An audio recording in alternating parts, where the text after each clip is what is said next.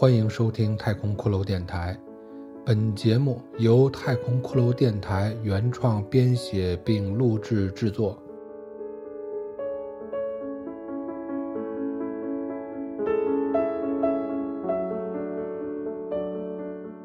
这是一个伤心而又诡异的故事。小城杀人夜第八章。只有老婆了，老王想，现在只有唯一的选择。虽然在老王看来，如今的老婆就是一个丑陋凶暴，除了无理取闹和见识短浅外，没有任何有用之处的人。但毕竟他们还是夫妻，他们是利益的共同体，他们是不情愿的盟友。他们是绑定的伙伴。此时，找老婆商量，赶快想出一个办法。在一阵摸索之后，老王黏糊糊的血手从裤袋里掏出了手机。除了刚才打给周平的那通电话外，这个小东西沉默了整个晚上。有时候，每次逃出家门的老王。总会有一点点的希冀，期待这个小东西能够在他游荡在街头的时候，会响起铃声，带来老婆生气的责骂以及回家的召唤。但多年以来，他就是那样的沉默，像一个冰冷的老旧塑料玩具，像他自己的生命，没有用处，也无人理睬。老王拨通了家里的电话，听筒那边是长时间的无人接听的忙音。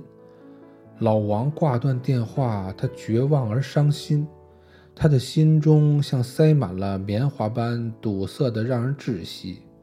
他忽然发觉，他此刻竟然是那样的需要妻子那尖利而刺耳的嗓音，所有曾经的挖苦、讽刺与谩骂。现在想起来，都是那样的不值一提。只要一个回应，就可以将他这个背负着沉重罪孽的惊弓之鸟，拯救至家庭的港湾。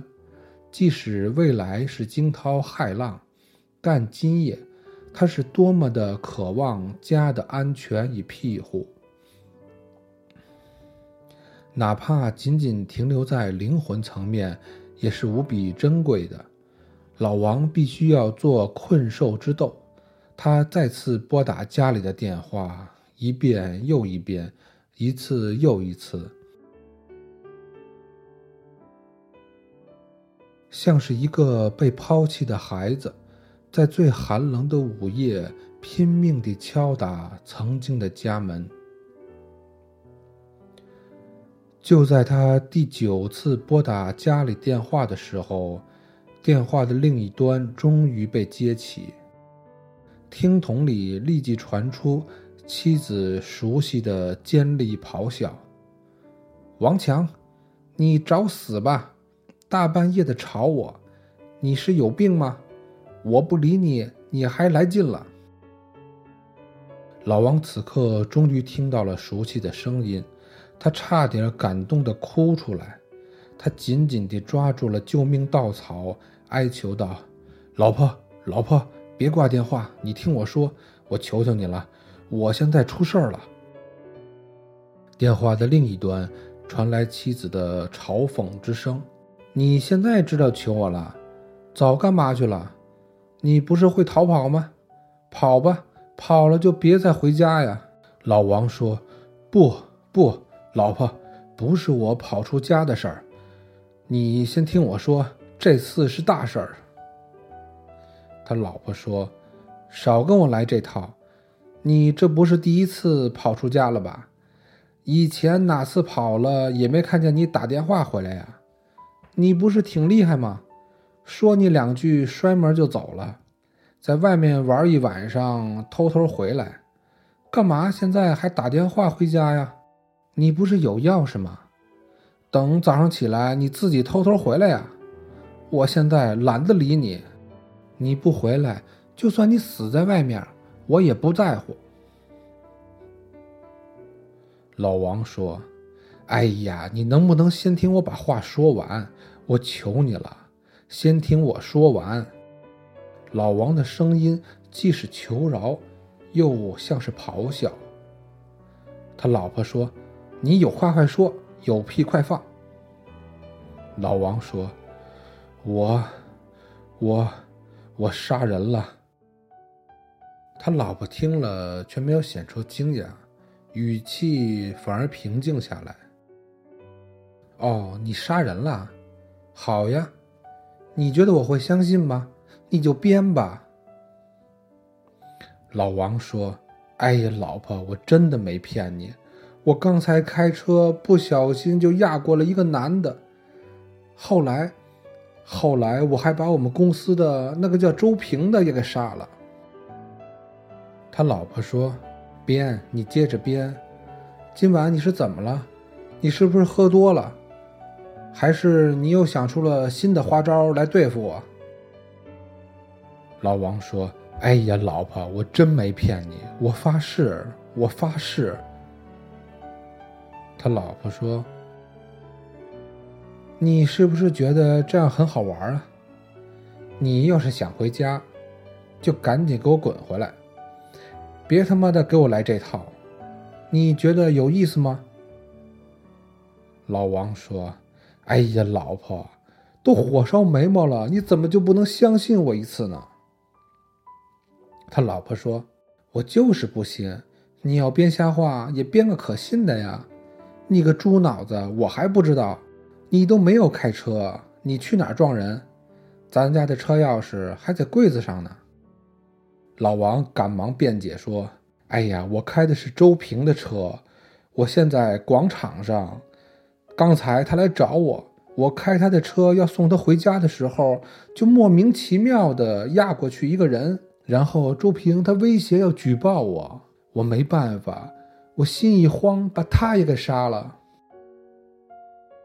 他老婆说：“你现在广场上，刚才周平去找你。”对呀，没错没错，他开车来找我。老王说：“他老婆说，他干嘛大晚上的来开车找你啊？”老王说：“我晚上不是从家里跑出来了吗？我到广场上散散步，就给他打了个电话，没想到他还真来了。”他老婆说：“哦，你说的这个周平。”是不是你们公司那个整天打扮的花枝招展的小姑娘？老王说：“对对对，就是她，没错。她原来啊一直跟我关系挺好，正好今晚她心情不好，我给她打个电话安慰她，没想到他过来找我了。”他老婆一阵冷笑说：“我明白了。”你是不是觉得编个瞎话，说你晚上跟小姑娘一起，好让我吃你的醋啊？我告诉你，我怎么就那么不相信你呢？你也不撒泡尿照照你自己，就你那个怂样，人家小姑娘能让你一个电话就叫出来？你有那本事吗？还说什么平时关系好，我怎么就不知道呢？你在这儿骗谁呢？老王说：“我跟他的事儿，原是怕你生气，所以就一直瞒着你。但是真是有这样的事儿啊。”他老婆说：“哎呦，你还怕我生气？跟小姑娘交往还瞒着我？你少跟我在这儿放屁了！就你，我看你都觉得烦，还有谁会瞧得上你？”老王说。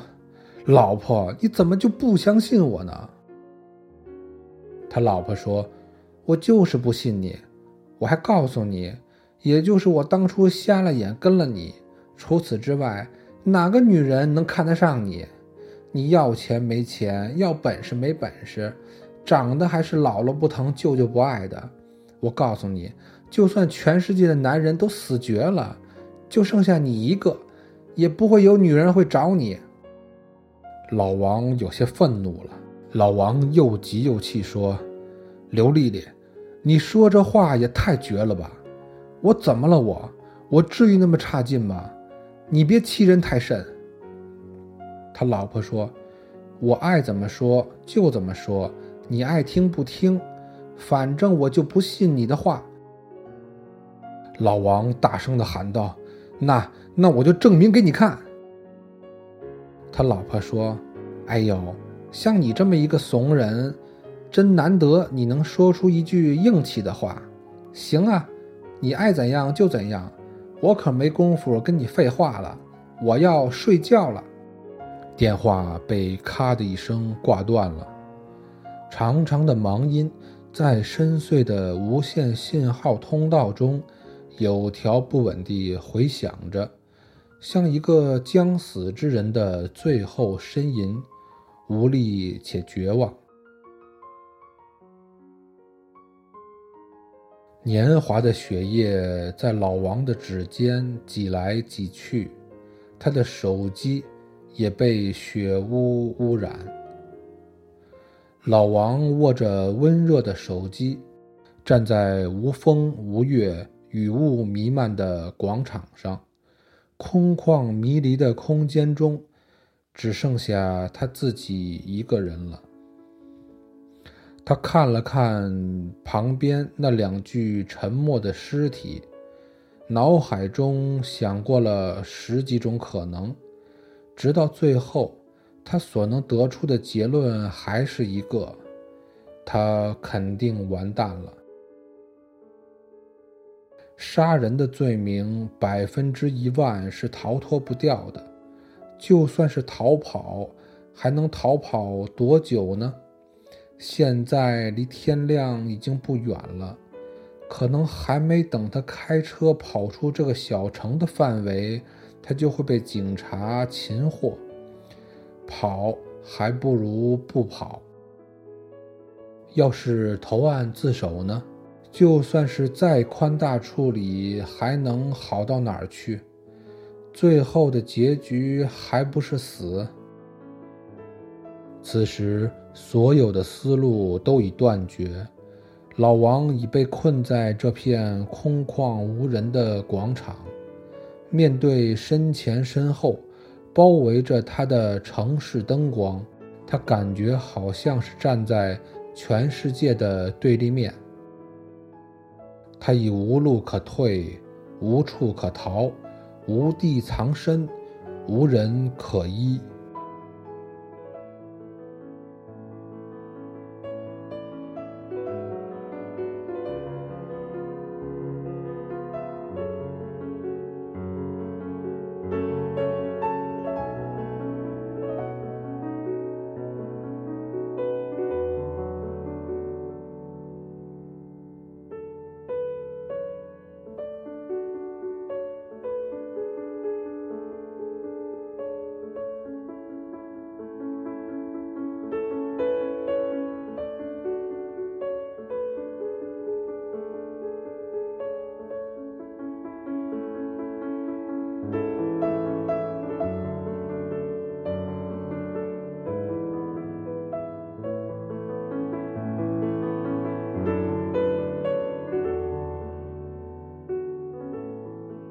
感谢收听太空骷髅电台，下集再见。